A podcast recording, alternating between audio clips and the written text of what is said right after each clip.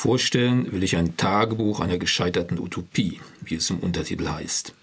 Von dem Autor Christoph Wackernagel weiß man, dass er wegen Mitgliedschaft in der RAF, der Roten Armee-Fraktion, zehn Jahre im Gefängnis saß und sein Name ist manchen vertraut durch Film- und Fernsehproduktionen.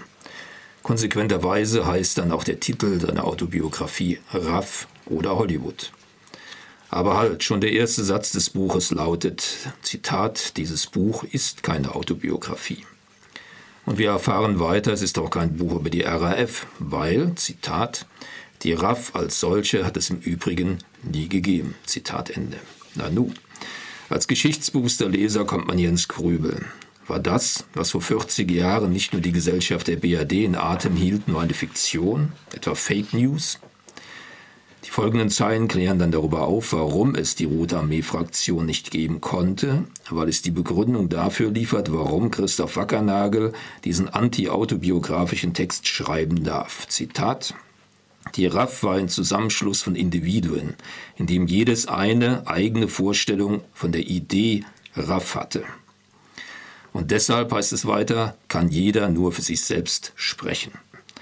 Diese Formulierung ist notwendig, damit Wackernagel aus dem von den RAF-Individuen ausgesprochenen Diktum über alles, was damals passierte, für alle Zeiten zu schweigen ausbrechen kann.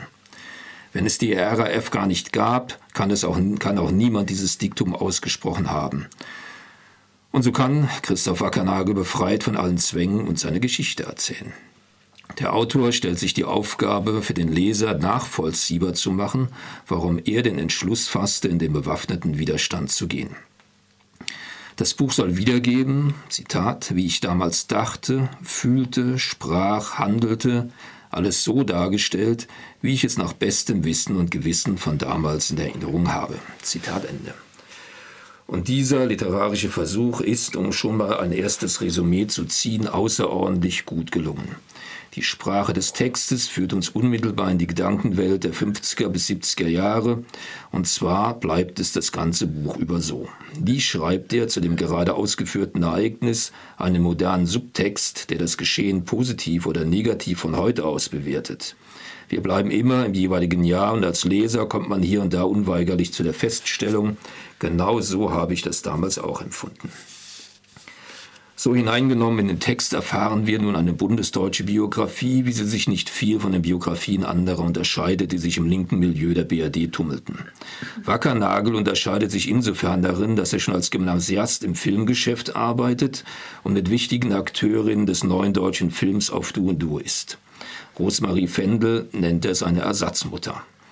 Auch das familiäre Umfeld ist vielleicht nicht typisch. Die Schwester von Sophie Scholl und ehemalige Mitglieder der Weißen Rose sind um ihn. Auch sein Stiefvater gehörte zu diesem Kreis.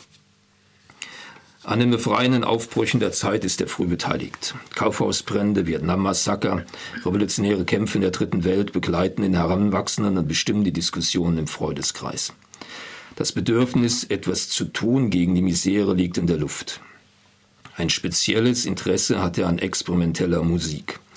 Auf der Suche nach neuer Musik forscht er immer mal wieder beim amerikanischen Sender EFN nach und hört plötzlich, Zitat, eine warme, weiche Stimme, die unglaublich traurig klang. Zitat Ende. Offenbar wurde ein Brief verlesen an die Frau des Schahs von Persien, in dem von Unterdrückung, imperialistischer Ausbeutung des Iran und der deutschen Nazi-Vergangenheit die Rede ist. Unglaublich findet Christoph Wackernagel das, was er hört. Zitat Einerseits sanft, milde und einsam gesprochen, schlugen ihre Sätze andererseits in meinem Gehirn ein wie Granaten, die die Sicht frei machten. Zitat Ende. Der Leser kann diese Stelle nicht anders werten, als dass hier von einem lebensrichtungsweisenden Ereignis für Christoph Wackernagel gesprochen wird. Hier wurde ihm ein Pfad gezeigt, von dem er unmöglich abweichen konnte, und die Leute, die nun in diese Richtung gingen, waren unbedingt seine Gefährtinnen.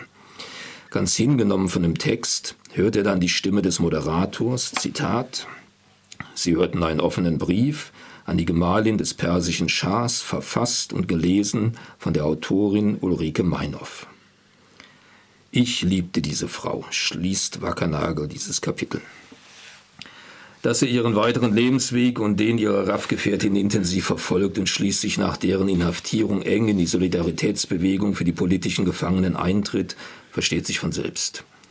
Aber das Buch verliert sich im Folgenden nicht in dem verklausulierten und kodierten Milieu der RAF-Texte und Diskussionen, aus dem es nach dem Scheitern der Bewegung zum Teil auch keinen Ausweg mehr gab. Wackernagel ist und bleibt Künstler, ist trotz Soli-Arbeit weiter tätig im Filmgeschäft, er lernte die neu aufkommende Videofilmtechnik und steigt in das Druckerhandwerk ein. Er nutzt diese künstlerischen Techniken für die politische Arbeit, aber auch für sich. Das dürfte es ihm erleichtert haben, nach seiner Knastzeit wieder in der BRD-Gesellschaft anzukommen.